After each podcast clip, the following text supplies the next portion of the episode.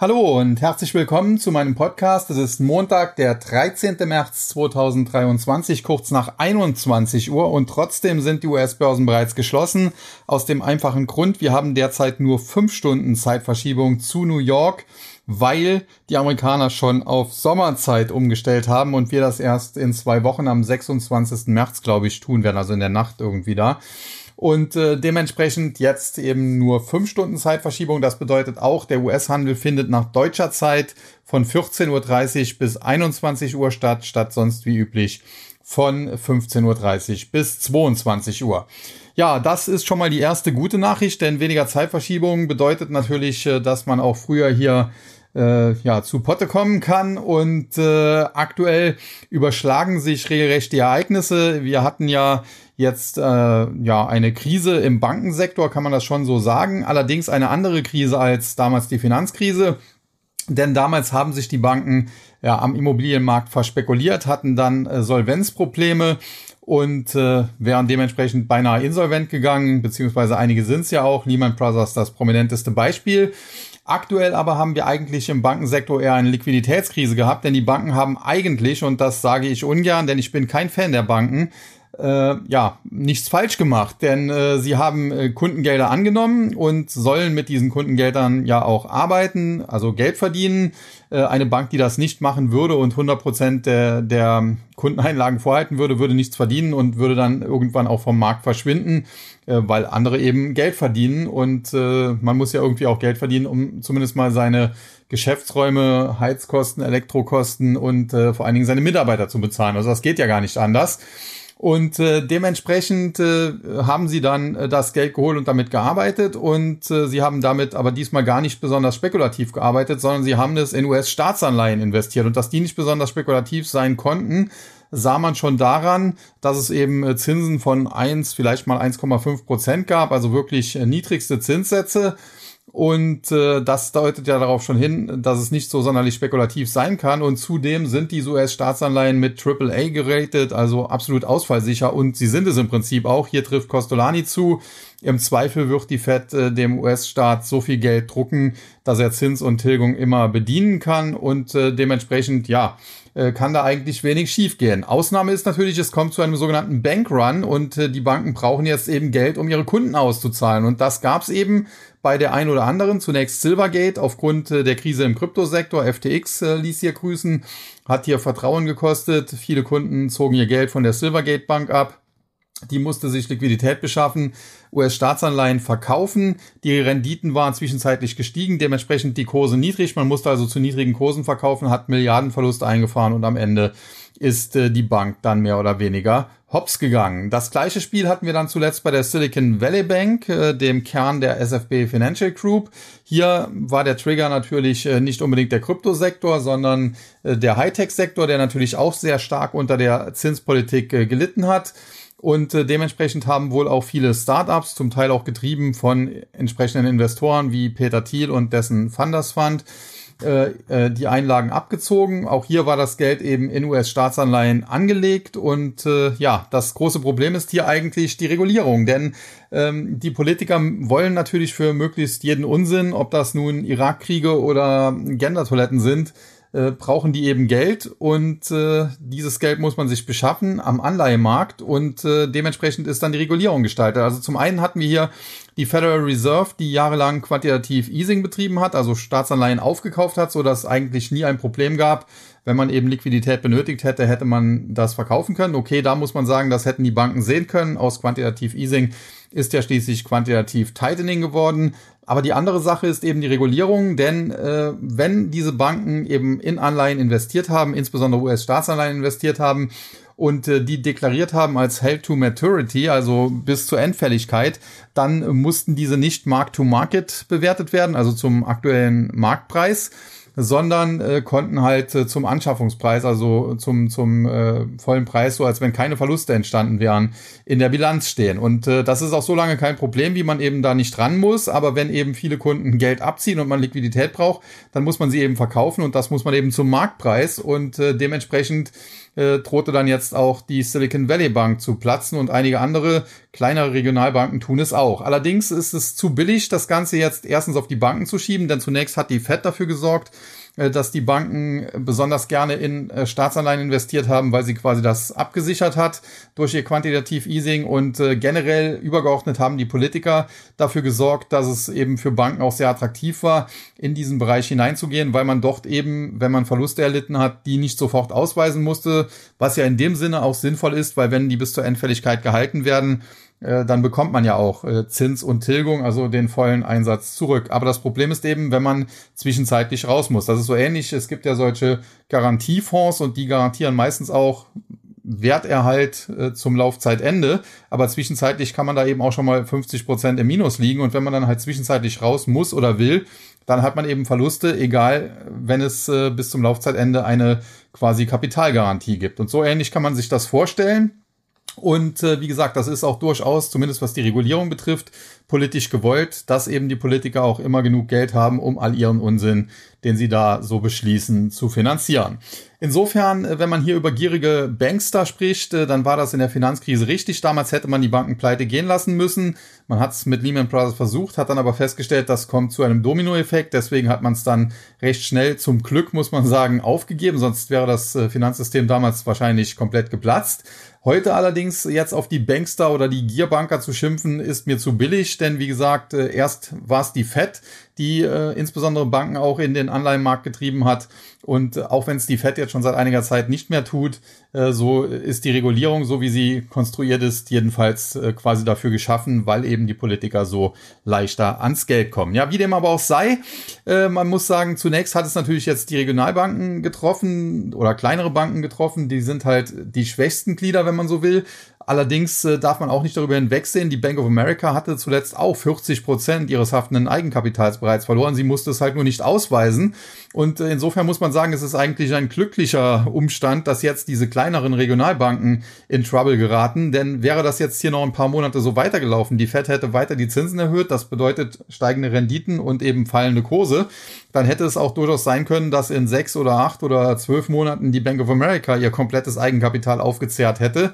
Und äh, wenn es dann da zu einem kleinen Bankrun gekommen wäre, dann hätten wir wieder größere Probleme gehabt. Also insofern ist das Ganze, so wie es jetzt gelaufen ist, durchaus zum Teil auch äh, ganz gut gelaufen, weil man jetzt eben nur diese kleineren Banken hat. Dennoch muss man sagen, die Rettungsstrategie der beiden Administrationen ist äh, in dem Sinne fragwürdig. Klar, äh, es ist durchaus gut, wenn man sagt, okay, wir retten jetzt nicht die Banken und deren Aktionäre wieder mit Steuergeld, äh, sondern wir retten jetzt eben die, die Kunden und deren Einlagen äh, wobei man ja betont, es nicht mit Steuergeld zu tun, was aber Quatsch ist, weil es letztendlich, wenn es über die FED geht, da dann im Prinzip auch der Steuerzahler bezahlt, wenn auch vielleicht dann über höhere Inflationsraten. Naja, wie dem auch sei, äh, jetzt auf Gearbanker zu schimpfen, äh, ist falsch. Es ist eine andere Situation wie 2007, 2008. Dennoch mit dem ähnlichen Ergebnis. Es gibt Banken, die pleite gehen und äh, diese Rettungsstrategie hat auch noch einen zweiten fragwürdigen Effekt, denn es ist natürlich klar, Kurzfristig nimmt man jetzt natürlich die Kunden dieser Pleitebanken, nenne ich die einfach mal so, äh, aus der Schusslinie, indem man sagt, okay, wir garantieren die Einlagen, die Banken selbst äh, gehen dann zwar hops, aber das hat, äh, wie man sieht, eben nicht zu einer Beruhigung am Aktienmarkt geführt. First Republic und andere, die verlieren heute trotzdem 40, 50, 60 und mehr Prozent. Warum? Naja, ganz einfach. Äh, man wollte mit dieser Rettungsmaßnahme Bankruns verhindern, aber im Prinzip hat man sie ja gestreckt. Denn erstmal gilt dieses Bankenprogramm der FED, was sie dort aufgelegt hat, was quasi auch ein verstecktes Quantitativ Easing ist. Wir haben also jetzt aktuell Quantitativ Tightening und Quantitativ Easing laufen, wenn man so will. Äh, das rettet erst einmal für ein Jahr. Und äh, die Kunden dieser kleinen Banken, die werden natürlich sagen, ja, okay, wir hatten jetzt Glück, wir sind jetzt mal gerettet worden vor dem, vor dem Kollaps dieser Bank. Aber erstmal ist das ja nur für ein Jahr und vielleicht stehen wir in einem Jahr wieder vor dem gleichen Problem. Also was machen die Kunden dieser Bank? Äh, dieser Banken. Sie ziehen das Geld ab und gehen natürlich zu den großen Banken. Und da kommt das nächste Problem. Eine JP Morgan, eine Bank of America, eine Goldman Sachs und wie sie alle heißen, Morgan Stanley, die werden auch nach wie vor, weil sie eben too big to fail sind, nicht pleite gehen. Da wird dann der Staat im Zweifel auch die Aktionäre retten, auch wenn das jetzt aktuell die Politiker ausschließen. Aber man wird sich hier keinen zweiten Fall Lehman Brothers leisten. Insofern sorgt man quasi jetzt für ein äh, zweigeteiltes US-Bankensystem. Zwar nicht äh, kurzfristig, weil die Kundeneinlagen sind ja jetzt erstmal gesichert. Also insofern hat jetzt jeder Kunde da ein Jahr Zeit. Aber man wäre natürlich, äh, ja, weiß ich nicht, vom wilden Affen gebissen oder so, wenn man dieses Jahr nicht nutzt, um sich eben äh, Konten bei größeren Banken wie eben Goldman Sachs, JP Morgan und Co. anzulegen. Und man sieht das auch in den USA. In den letzten Tagen äh, soll es einen regelrechten Kundenansturm bei äh, JP Morgan gegeben haben, weil jetzt jeder halt dahin will, so nach dem Motto, das ist die, die beste Bank in den USA und äh, dort will ich hin. Und das ist insofern auch ganz interessant, weil bei allen Problemen, die es damals im Zuge der Bankenrettung gab, im Zuge der Finanzkrise, äh, dort war es damals Hank Paulson, der früher Goldman Sachs Chef war, der gesagt hat, okay, wir stellen den Banken, wir müssen die rekapitalisieren, deswegen stellen wir ihnen jetzt einige Milliarden staatlich zur Verfügung und bekommen im Gegenzug dann Vorzugsaktien. Der Vorteil dadurch war, man war an den Banken beteiligt, man konnte durchaus auch ein bisschen mitreden, aber Vorzugsaktien haben eben kein Stimmrecht. Und äh, dafür wurde aber auch deren eine bevorzugte Dividende eben zugesichert, deswegen der Name Vorzugsaktien auch. Und äh, das hat man eigentlich ganz gut gemanagt. Und damals gab es eben der Nachfolger von Hank Paulson bei Goldman Sachs, der gesagt hat, ja, okay, wir sind aber eigentlich äh, problemlos durch die Finanzkrise durchgekommen. Wir haben hier alles richtig gemanagt. Wir haben das kommen sehen und wir brauchen kein Staatsgeld. Und deswegen wollen wir das nicht, weil sonst äh, könnt ihr uns ja da doch so ein bisschen reinreden. Wenn auch vielleicht nicht auf der HV mit Stimmrecht und so weiter, aber ihr kriegt dann Vorzugsdividende und so weiter. Oder auch die, die äh, Gehälter, die Boni, der Mitarbeiter sind gedeckelt und so weiter und so fort. Und daraufhin hat Hank Paulson äh, Goldman Sachs äh, ganz einfach angedroht, entweder ihr nimmt diese Rettungsmilliarden an oder wir entziehen euch die Banklizenz, eben vor dem Hintergrund, dass er eine solche, eine solche Teilung des Banksystems damals vermeiden wollte. Denn hätte Goldman Sachs als einzige Bank keine Staatsgelder, keine Staatshilfen in Anspruch nehmen müssen, sie hätten es de facto nicht müssen, äh, dann hätte natürlich jeder versucht, ein Konto bei Goldman Sachs zu eröffnen, weil das war ja die Vorzeigebank äh, und alle anderen hätten dann dumm aus der Wäsche geschaut. Und die beiden Administrationen, die er sich immer rühmt, eher für die Kleinen da zu sein, die ja eher so einen sozialistischen linken Touch hat, die macht jetzt genau das Gegenteil und äh, sorgt jetzt im Prinzip dafür, dass im Prinzip die Großbanken aus dieser Krise profitieren. Und äh, wenn das eben so bleibt, wie es derzeit ist, und äh, es gibt keine Anzeichen dafür, dass sich dabei etwas ändert, äh, dann werden in zwei, drei Jahren die großen Banken noch größer sein, noch too bigger to fail. Und äh, viele kleine Regionalbanken wird es nicht mehr geben. Ja, das ist natürlich dann eine hervorragende Rettungspolitik, aber Hauptsache man kann sagen, man hat kein Steuergeld äh, eingesetzt, um eben Aktionäre da rauszupauken. Weiterhin fragwürdig ist auch die Schließung der Signature Bank. Äh, hier glaube ich, dass man in erster Linie darauf zielt, dem Kryptosektor zu schaden, was aber auch nicht gelingt. Die Kryptos gehen heute durch die Decke, dazu später noch mehr. Ähm, denn äh, Signature Bank, ich will jetzt nicht ausschließen, dass da auch eine Schieflage äh, im Anmarsch war oder vielleicht die auch schon da war und die nur nicht gemeldet wurde. Aber de facto war es eben so, es gab hier zumindest offiziell noch keine Schieflage. Und warum hat man dann übers Wochenende im Prinzip die Signature Bank neben eben der Silicon Valley Bank und äh, der Silvergate Capital oder der Silvergate Bank äh, dann einfach dicht gemacht und damit ja im Prinzip die Aktionäre auch enteignet, denn Gut, die Aktie ist ohnehin vom Handel ausgesetzt, aber würde die eröffnen, wäre die auch äh, ähnlich wie äh, SVB Financial oder auch Silvergate nahe Null, sagen wir mal. Und äh, wie gesagt, das ist noch äh, spannend und da wird sicherlich auch von den Anteilseignern, also den Aktionären von äh, Signature Bank Klagen geben. Problem ist, ich wollte trotzdem hier nicht Aktionär sein, aus dem einfachen Grund, solche Klagen, selbst wenn man sie am Ende gewinnt, und das steht auch in den Sternen, äh, weil der eine Hand, äh, die, der eine, äh, die, die eine Krähe hackt der anderen ja kein Auge aus, sozusagen. Aber selbst wenn man sie gewinnt, äh, bis das dann durch ist, man sieht das ja im Fall MT Gox da, diese Kryptobörse in Japan, die vor zehn oder zwölf Jahren da äh, implodiert ist. Das dauert also Jahre, um nicht zu sagen Jahrzehnte zum Teil. Und äh, bis das dann durch alle Instanzen gegangen ist. Und äh, dementsprechend, ja, kann man da den Aktionären wenig Hoffnung machen. Dennoch äh, sollten sie natürlich im Auge behalten, was da noch passiert. Ja, das äh, zu dem Thema und damit äh, komme ich dann auch kurz zu den Kryptos, die äh, jetzt schon seit längerem durch die Decke gehen. Der Bitcoin aktuell mit einem Kurs plus von, äh, ja, seit Mitternacht, wenn man so will, 12 Prozent bei 24.288. Wenn man sich anschaut, dass der vor ein paar Tagen noch unter 20.000 lag, dann sind das hier mal eben plus 20 Prozent. Ethereum in ähnlicher Dynamik nach oben nicht ganz so äh, stark, muss man sagen, klar. Und äh, warum ist das so? Nun, weil viele jetzt eben langsam merken, dass dieses traditionelle äh, Finanzsystem, Trafi genannt, äh, ja, große Schwächen hat. Henry Ford hat ja mal gesagt, äh, wenn die Leute das Finanzsystem begreifen würden, hätten wir eine Re Revolution noch vor morgen früh. Und das sehen jetzt immer mehr, dieses Problem oder diese Probleme. Und dementsprechend äh, kommen viele dazu, be your own bank und gehen in Krypto. Und da ist natürlich Bitcoin prädestiniert, weil das ja als Alternativ als Alternative zum Finanzsystem der Bitcoin damals erschaffen wurde, aber auch Ethereum kann profitieren und viele andere Coins, gerade auch die Altcoins im DeFi-Bereich, also Decentralized Finance. Und generell muss man sagen, eigentlich ist so eine Krise, wie wir sie jetzt sehen, sie könnte in dem Fall natürlich dann gerne noch größer sein, äh, super dazu geeignet, dass tatsächlich Trafi, also das traditionelle Finanzsystem untergeht und eben durch ein neues, und da hätte ich natürlich äh, Decentralized Finance in der Hinterhand ersetzt wird. Man muss aber ganz klar auch sagen, selbst als Krypto-Fan muss ich das eingestehen, äh, Decentralized Finance ist derzeit noch nicht reif dafür. Also wenn man das jetzt einsetzen würde als alternatives Finanzsystem, da gibt es noch zu viele Schwachstellen, zu viele Bugs, Exploits und wie das alles heißt, nennen wir es einfach konkret Fehler. Und das ist noch nicht ausgereift. In fünf, sechs Jahren oder vielleicht auch zehn Jahren sieht das anders aus. Derzeit ist es noch nicht so. Man kann das vergleichen mit dem Internet. Äh, langfristig hat das Internet oder die E-Mail auch den Brief getötet oder die Streaming-Dienste töten jetzt äh, das lineare Fernsehen. Aber das Internet gab es ja schon glaube Ende der 80er, Anfang der 1990er Jahre, das World Wide Web zumindest. Äh, der Vorläufer DARPANET natürlich noch äh, viel länger.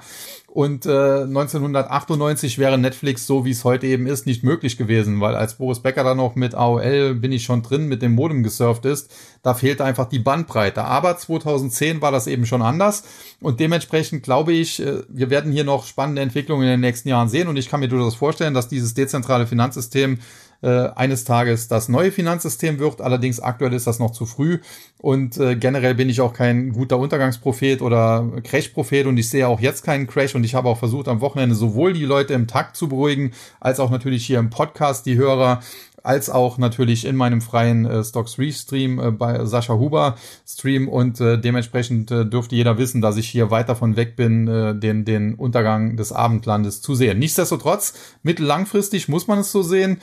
Äh, das traditionelle Finanzsystem hat zu viele Schwächen, kann so, wie es jetzt ist, eigentlich nicht bleiben und äh, alleine das spricht schon dafür, dass da was Neues her muss und äh, es gibt natürlich Leute, die setzen dann auf Central Bank, Digital Currencies und so weiter. Ich glaube aber, dass ein äh, privates äh, System, äh, Bitcoin ist ja, wenn man so will, kein staatliches, sondern privates Geld, dass das Vorteile hat und äh, so ein Geldmonopol halte ich auch für nicht gut. Ich bin da doch eher ein Anhänger der österreichischen Schule, die dann sagen, okay, das äh, muss alles der Markt immer regeln. Ich weiß auch, dass der Markt immer seine Schwächen hat.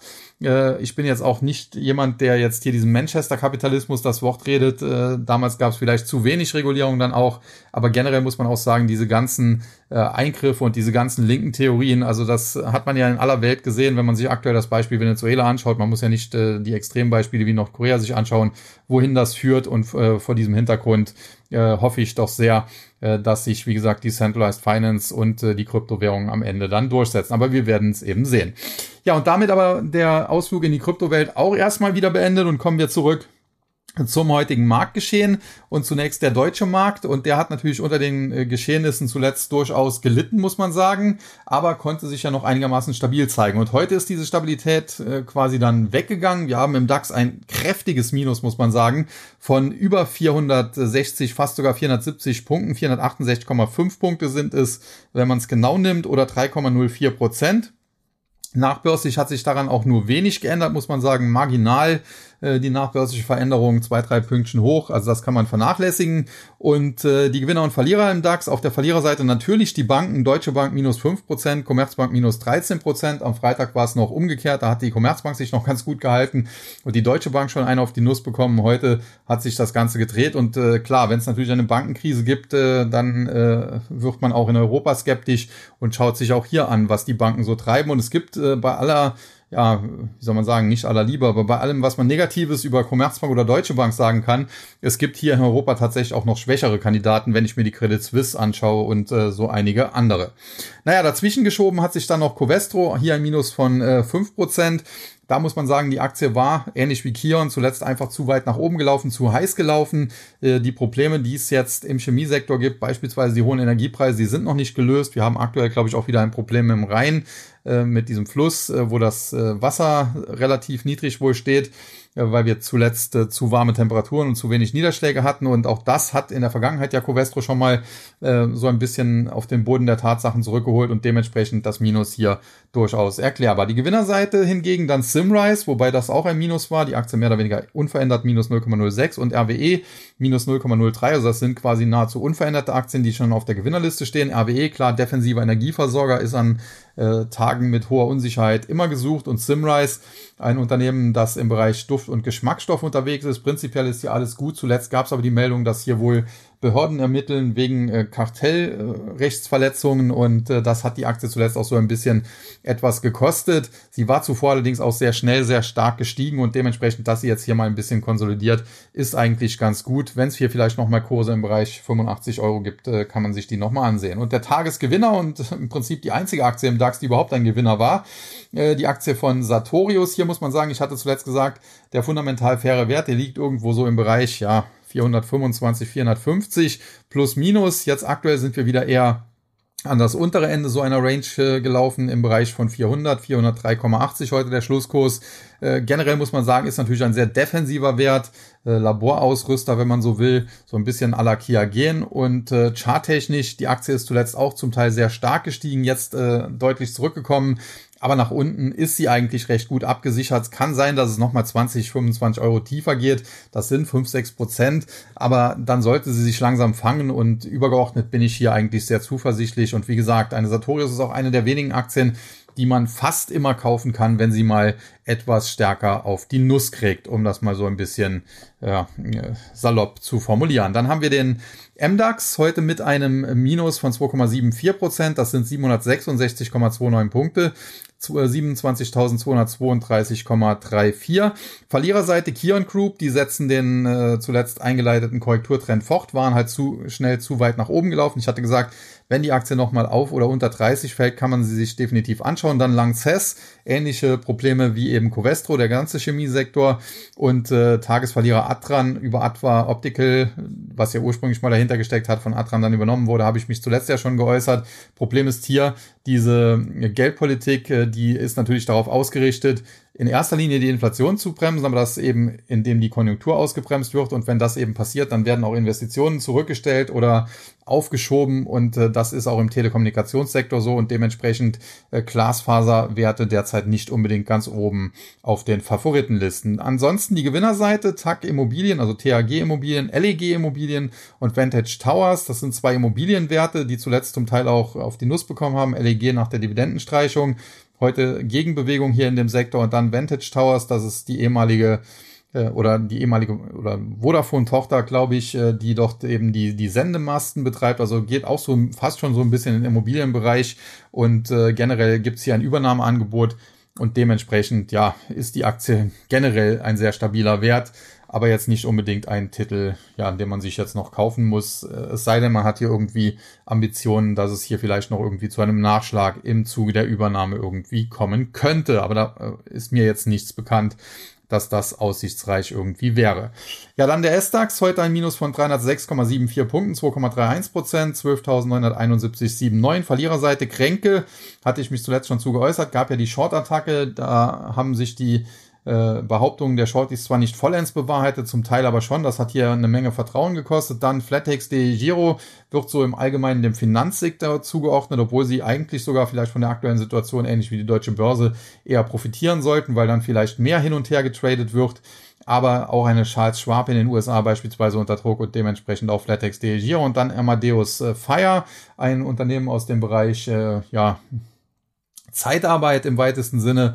Und äh, das ist natürlich auch äh, sehr konjunkturabhängig und äh, die aktuellen Turbulenzen, die sorgen jetzt nicht unbedingt dafür, dass die Konjunkturausblicke noch viel besser werden und dementsprechend äh, ja haben wir jetzt heute auch mal ein Minus bei dieser Aktie. Man muss aber sagen, die hat sich zuletzt auch ganz gut geschlagen. Die Gewinnerseite haben wir Hypoport, da hatte ich mich zuletzt schon zu geäußert, prinzipiell ein gutes Unternehmen was aktuell aber schwierige Zeiten durchmacht, eben aufgrund äh, der Lage am Immobilienmarkt. Die Preise dort sind natürlich aufgrund der Geldpolitik auch so ein bisschen zurückgekommen. Derzeit wird auch äh, nicht besonders viel gebaut oder und dementsprechend viel finanziert. Das Unternehmen hat selbst gesagt, es äh, wird zwei, drei, vier schwache Quartale haben und wir sind da noch mittendrin. Zwischenzeitlich gab es mal einen Kurssprung nach einer Stabilisierung auf niedrigem Niveau. Der wurde dann aber auch direkt zu einer Kapitalerhöhung genutzt, was prinzipiell gut war, weil es das Unternehmen stabiler und äh, sicherer macht. Aber äh, ja, das war natürlich für die, die da aufgesprungen sind und sich hier schon die nächste Kursrallye erträumt hatten, ein Problem. Und die wurden da auf dem falschen Fuß erwischt und dementsprechend Hypoport eine Aktie für die Watchlist, die ich aber nicht äh, sofort kaufen würde. Und Klöckner und Co. und Synlab, die beiden anderen Tagesgewinner. Und hier gab es jeweils Übernahmeangebote bei Klöckner und Co äh, weiß ich denn den Namen des Übernehmers oder des, des, des Unternehmens, das da eine Übernahme plant, gar nicht. Ich schaue mal kurz nach, ob ich das auf die Schnelle hier finde. Ah, Großaktionär Lo, aber das äh, Unternehmen heißt irgendwie anders. Swogtem, okay. Swogtem, also da steckt der Großaktionär wohl dahinter. Die wollen dann äh, Klöckner und Co. wohl komplett übernehmen und schätzungsweise dann von der Börse nehmen. Und äh, bei Synlab, da gab es ebenfalls ein Übernahmeangebot, ist ja so ein äh, Unternehmen, das auch äh, Laboranalysen macht, das äh, stark von Corona profitiert hat. Nachdem das Thema jetzt weitestgehend durch ist, die Aktie eingebrochen. Und äh, das hat jetzt eben dazu geführt, dass Sinven hier ein Übernahmeangebot lanciert hat. Äh, 10 Euro werden geboten und die Aktie schoss darauf heute äh, um ja bis zum Handelsschluss fast 35 Prozent nach oben, 9,47 Euro. Das ist nicht mehr allzu weit von den 10 Euro weg. Könnte sein, dass es vielleicht noch einen Aufschlag irgendwie gibt, äh, wenn das jetzt nicht im ersten Moment angenommen wird. Aber tendenziell glaube ich, äh, ja, Synlab war zuletzt auf Talfahrt bei Kursen von 7 Euro und weniger äh, konnte man sicherlich zugreifen, aber das kann ich hinterher natürlich jetzt auch leicht sagen. Hätte ich hier vielleicht äh, offensiver mal besprechen müssen, aber die Aktie war eben selten auf den Gewinner- oder, Verliererlisten. Naja, wie dem auch sei, äh, es scheint so, dass diese Übernahme gute Chancen hat durchzugehen, deswegen der, der Börsenkurs fast schon beim Übernahmepreis. Man kann sicherlich noch drauf spekulieren, wenn man bei 9,47 oder vielleicht sogar noch einen Tick tiefer reinkommt, äh, kann man hier ja bis zu 10 Euro ein paar Prozent machen. Aber gut, da gibt's auch andere Aktien wie Activision Blizzard, wo man solche Spekulationen durchziehen kann, wenn man es denn mag. Ja, und dann haben wir den TechDAX, die deutschen Technologiewerte, die sich weiterhin relativ stark zeigen, muss man sagen. Hier nämlich nur ein Minus heute von 58,44 Punkten, was 1,8 Prozent sind. Knapp unter die Marke von 3200, aber charttechnisch sieht das nach wie vor gar nicht mal so schlecht aus. Die Verliererseite Teamviewer, da gab es zuletzt eine kräftige Kursrally. Jetzt gibt es seit ein, zwei Tagen Gewinnmitnahmen. Kann sein, dass die noch ein bisschen tiefer fällt, aber tendenziell würde ich sie in Kursschwäche nach wie vor eher kaufen. Dann Infineon vom Chipsektor bin ich tendenziell oder da bin ich tendenziell weiterhin vorsichtig, gerade auch was Infineon betrifft. Hinzu kommt, Infineon ist ja, wird zwar als Chipwert geführt, aber ist auch zu großen Teilen ein Automobilausrüster. Also da muss man dann auch schauen, wie die weltweite Autokonjunktur läuft. Ich bin da jetzt nicht so überzeugt von und äh, würde bei Infineon derzeit bestenfalls halten sagen. Erst wenn die Aktie deutlicher zurückkäme, äh, wäre sie für mich interessant. Ja, und Atran, äh, wie gesagt, durch äh, Atwa Optical Übernahme im TechDAX, da habe ich mich eben schon zu geäußert. Die Gewinnerseite dann Sartorius, war ja der einzige DAX-Gewinner auch, habe ich schon besprochen. Vantage Towers, ebenfalls schon besprochen. Und dann der Tagesgewinner, lustigerweise Morphosis. Die Aktie hat es zuletzt aber auch stark zerrissen. Jetzt äh, greifen hier ein paar Zocker wohl zu. Es bleibt dabei das neue Management, wobei der CFO geht ja jetzt schon bald wieder oder ist schon gegangen, im März, glaube ich, irgendwie. Äh, das hat hier ein, eine Zocker, einen Zockerwert draus gemacht durch diese Übernahme von Constellation Biotech in den USA. Und äh, ja, das mögen die Anleger im Großen und Ganzen nicht, deswegen die Aktie brutal abgestürzt. Auch viele Mitarbeiter, auch gute Mitarbeiter sind hier zuletzt gegangen. Und dementsprechend bin ich bei Morphosis alles andere als begeistert. Und wenn ich in Deutschland eine Biotech-Aktie kaufen müsste, in der Vergangenheit habe ich immer gesagt, da wechseln sich oft Evotech und Morphosis ab. Nachdem, äh, nachdem Morphosis hier kaputt gemanagt wurde, äh, würde ich allerdings äh, die Aktie von Morphosis äh, aktuell nicht mehr unbedingt anfassen wollen. Ja, dann äh, sind wir auch mit dem äh, deutschen Markt äh, soweit durch und können uns dem US-Markt zuwenden. Und äh, da hatten wir den Dow Jones heute natürlich auf wilder Berg- und Talfahrt, teilweise deutlich im Plus, zwischenzeitlich aber auch mehrfach ins Minus getaucht ging da recht wild zu. Am Ende reichte es auch nicht für ein Plus, sondern der Dow Jones fiel 90,50 Punkte oder 0,28 Prozent, also marginal auf 31.819. Die Tagestiefs gerade vorbörslich lagen aber so im Bereich 31.600, also dementsprechend äh, hat sich das noch, noch alles ganz gut gefangen. Die Verliererseite, Dow Inc. aus dem Chemiesektor. Wir haben gerade den deutschen Chemiesektor mit Lanxess oder auch äh, Covestro gesehen. Also da ist derzeit auch so ein bisschen der Wurm drin. Und ansonsten Goldman Sachs und American Express, die Tagesverlierer mit knapp vier beziehungsweise knapp fünf Prozent. Naja, alles, was mit Bankenfinanzen zu tun hat, da ist man derzeit eben zurückhaltend. Und dementsprechend muss man auch sagen, ist äh, relativ lustig und auch logisch, äh, dass die Gewinnerliste von Technologiewerten angeführt wird, nämlich drittgrößter Gewinner Salesforce ein Plus von 1,35 Prozent. Zweitgrößter Gewinner Microsoft 2,14 Prozent und Amgen. Ja, gut, ist jetzt kein wirklicher Technologiewert, aber Biotech ist jetzt auch, kann man nicht äh, komplett äh, Technologie ausklammern. Biotech, Biopharma mit einem Plus von 2,3 Prozent. Generell muss man natürlich sagen, die Entwicklung zuletzt an den Anleihemärkten, und das möchte ich auch noch mal kurz einschieben, die ist natürlich sensationell. Am äh, vergangenen Mittwoch hatten wir nach einem recht hawkischen Auftritt von Jerome Powell vor dem insbesondere Senat, aber dann etwas abgeschwächt auch vor dem Repräsentantenhaus, die äh, Renditen der zweijährigen US Treasuries noch über fünf Prozent und damit war eigentlich ein großer Zinsschritt äh, für den 22. März, wenn das nächste FOMC-Meeting oder die FOMC-Entscheidung stattfindet, eingepreist. Und jetzt sind wir innerhalb von ja, Mittwoch bis Montag, das sind das äh, zwei, drei, vier, fünf Tagen, und das äh, sind ja auch noch Wochenende, zwei Tage dazwischen, äh, um quasi ein Prozent in der Rendite zurückgesetzt. Wir sind jetzt bei 4,016 und äh, das ist natürlich ein Crash äh, in den Renditen am Anleihemarkt und dementsprechend ein Boom an den Kursen. Und das führt natürlich auch sogar dazu, dass im Bankensektor eigentlich jetzt eine gewisse Entspannung stattfindet. Denn wenn jetzt tatsächlich eine dieser angeschlagenen, in Schieflage geratenen Banken, First Republic, ja, der heute zum Beispiel sehr stark im Minus, tatsächlich sich Liquidität besorgen muss, dann kann sie es natürlich zum einen im Zweifel über die Fed tun mit diesem neuen Bank-Term-Programm, aber sie hat jetzt natürlich auch leichter, die wieder am Markt zu veräußern, denn wie gesagt, sinkende Renditen gehen ja mit steigenden Kursen einher und äh, so wie die Renditen gecrashed sind, so haben wir eben eine Kursrally an den Anleihemärkten gesehen. Und äh, wie gesagt, vier Prozent und damit preist der Anleihemarkt, wenn man es eigentlich konkret nimmt, denn die zweijährigen Staatsanleihen, das sind so, die tracken quasi so ein bisschen den, den Leitzins. Äh, und der Leitzins liegt bei 4,5 bis 4,75 Prozent. Also nachdem zuletzt äh, über 5 Prozent nach oben geschossen wurde und quasi eine Leitzinserhöhung um 50 Basispunkte eingepreist wurde, preist der Anleihemarkt jetzt im Prinzip eine Leitzinssenkung um bis zu 75 Basispunkte ein. Die wird wahrscheinlich nicht kommen aufgrund der hohen Inflation, das muss man so ganz klar sagen. Aber das ist schon sehr, sehr krass und was das für Bewegungen sind, äh, das ist wirklich phänomenal und hat man schon ewig nicht mehr gesehen. Ja, die Zehnjährigen, die regieren, äh, regieren. Die reagieren natürlich nicht ganz so stark, aber auch hier 15 äh, Basispunkte jetzt heute nach unten, 3,545 Prozent.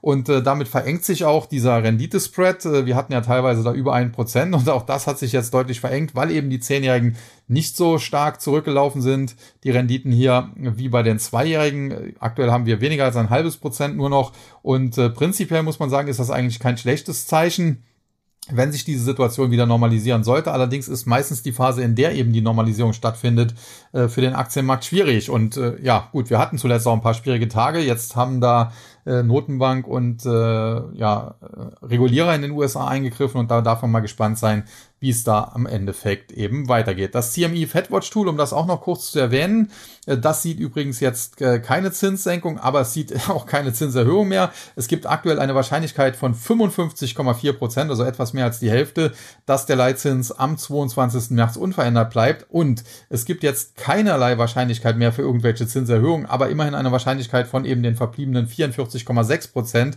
Das ist sogar eine äh, Leitzins Senkung, na jetzt bin ich äh, durcheinander geraten. Also für 25 Basispunkte besteht die Wahrscheinlichkeit 55,4 Prozent, so ist es. Und äh, für keine Leitzinssenkung, also unverändert, da ist die Wahrscheinlichkeit bei 44,6 Prozent. Und äh, aus meiner Sicht ist das CME Fatwatch Tool da noch auf dem Holzweg.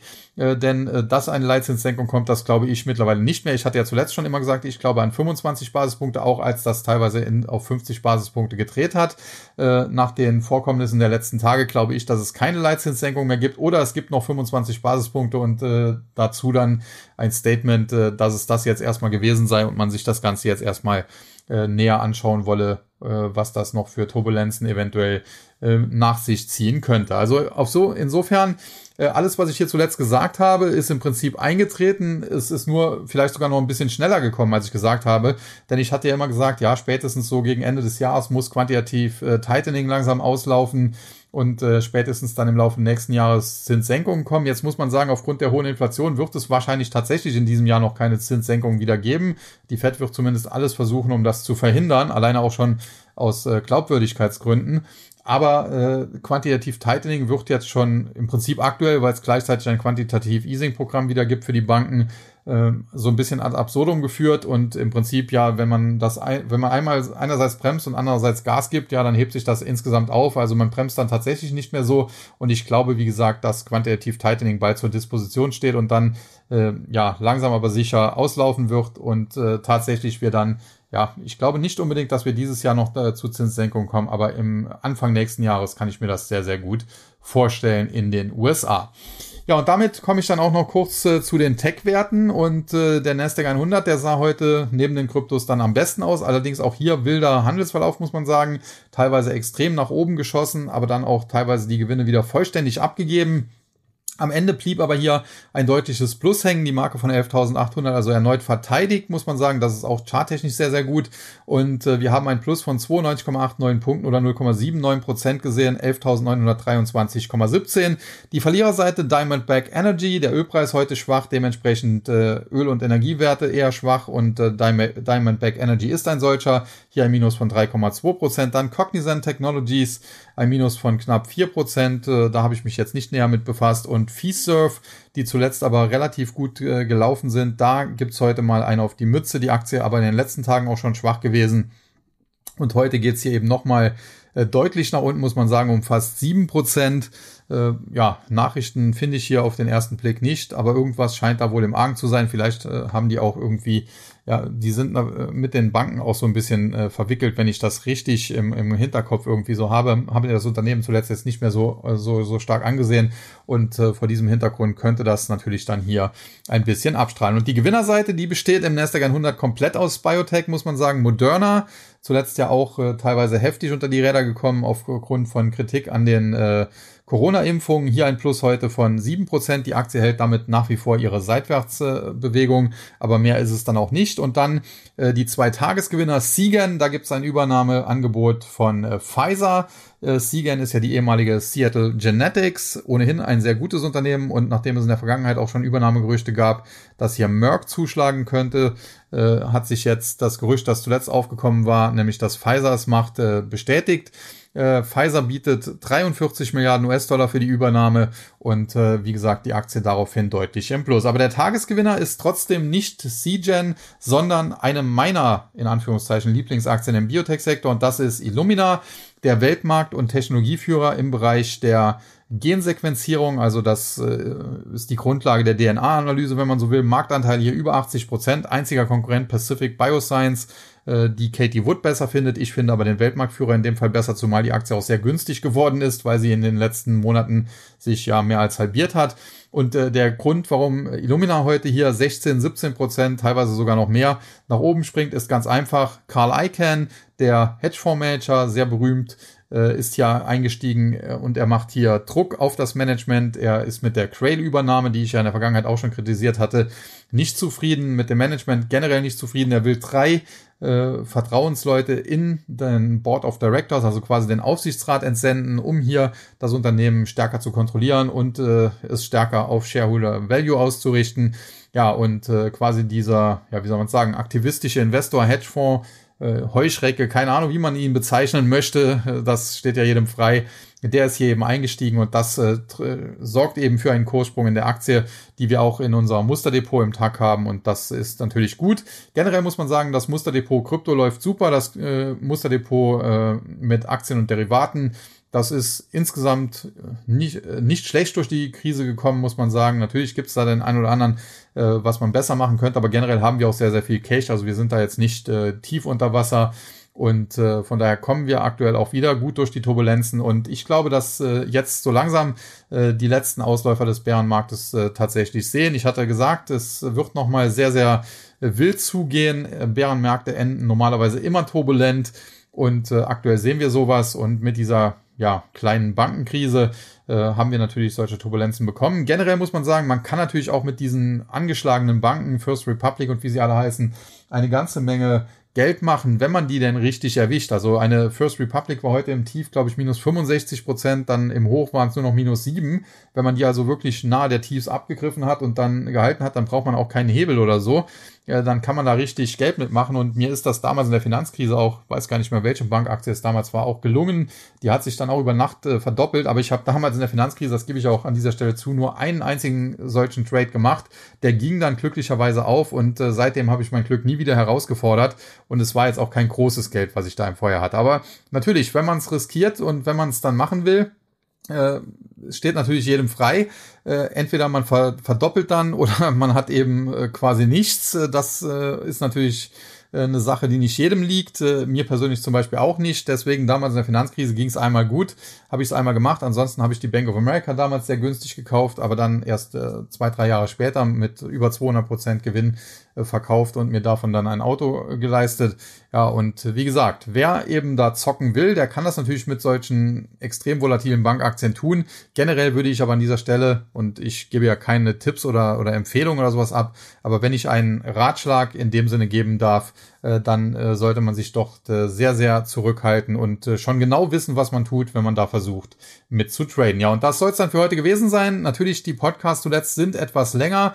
Äh, in Zukunft werden sie auch wieder kürzer werden. Jetzt bin ich generell äh, demnächst auch auf Geschäftsreise, weil ich auf die Invest eben fahre und äh, zuvor auch noch einen Geschäftstermin in Frankfurt habe. Das heißt, ich bin ab Mittwoch quasi unterwegs und äh, dementsprechend Freitag äh, kann auch sein, dass der Podcast dann nicht abends aufgenommen werden kann, weil wir da auch ein Community-Treffen mit dem Tag haben. Vielleicht wird das dann äh, in der Nacht von Freitag auf Samstag oder vielleicht sogar Sam Samstagmorgen.